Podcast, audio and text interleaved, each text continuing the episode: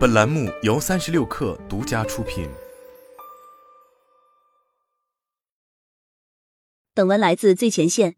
华尔街日报消息，美国轻奢巨头 Tapestry 最快将于周四宣布并购 Capri，如交易最终成型，将成为近年来奢侈时尚集团最大的一次并购。Capri 由美国设计师 Michael Kors 于二十多年前创立。目前旗下拥有 Michael Kors、意大利品牌 Versace 和以高跟鞋著称的 Jimmy Choo 等多个品牌。Tapestry 则是轻奢品牌蔻氏母公司，总部同样位于美国。旗下还拥有设计师品牌 Kate Spade 和鞋履品牌 Stuart Weitzman。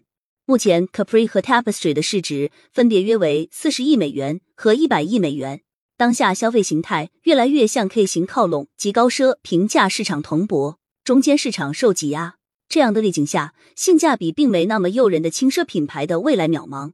去年七月的一场投资者日会议上，Capri 董事长兼 CEO John Idol 重申了集团向高级奢侈品市场发展的策略。在未来两到五年内，会有三家公司可供选择，主要是欧洲私营奢侈品企业。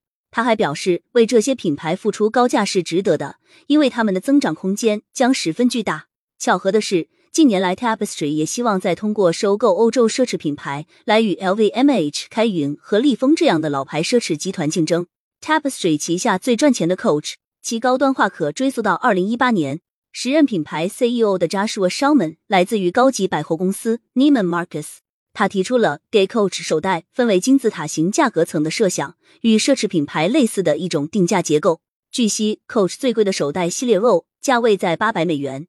比一般 Coach 手袋价格贵上一倍，不过卖的更贵，并不能提升品牌价值。轻奢基因集团运营高级奢侈品牌成功的例子少之又少，原因是两者的在商业运作模式大相径庭。轻奢品牌如其名，产品瞄准大众市场，定不营销稀有性，对一切新兴的销售渠道持极为开放的态度。包括 Coach 和 Kate Spade 在内的品牌都相当早的在抖音进行布局。本月初。Versace 也步了同门品牌 MK 的后尘，开通抖音直播卖货。虽然卖的是品牌复线 Versace Jeans Couture，但也被认为非常掉价。相反，奢侈品牌的品牌价值空间则来源于可得性与可望度之间的距离。因此，必须谨慎对待分销渠道，严格管理价格体系。就算是入门级别的美妆手袋也不例外。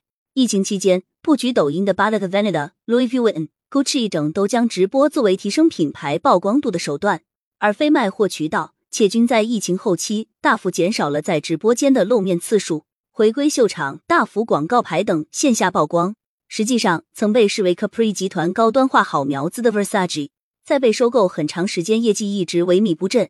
Capri 曾希望其能迈入二十亿美元俱乐部，承担集团营收主力，但多年前过去 Versace 年营收始终在十亿美元徘徊，因此 Capri 此次卖身 Tapestry。并非传统意义上的强强联合，更像是抱团取暖。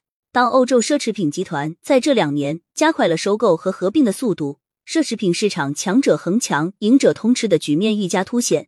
作为后来者的美国选手们想要追赶绝非易事。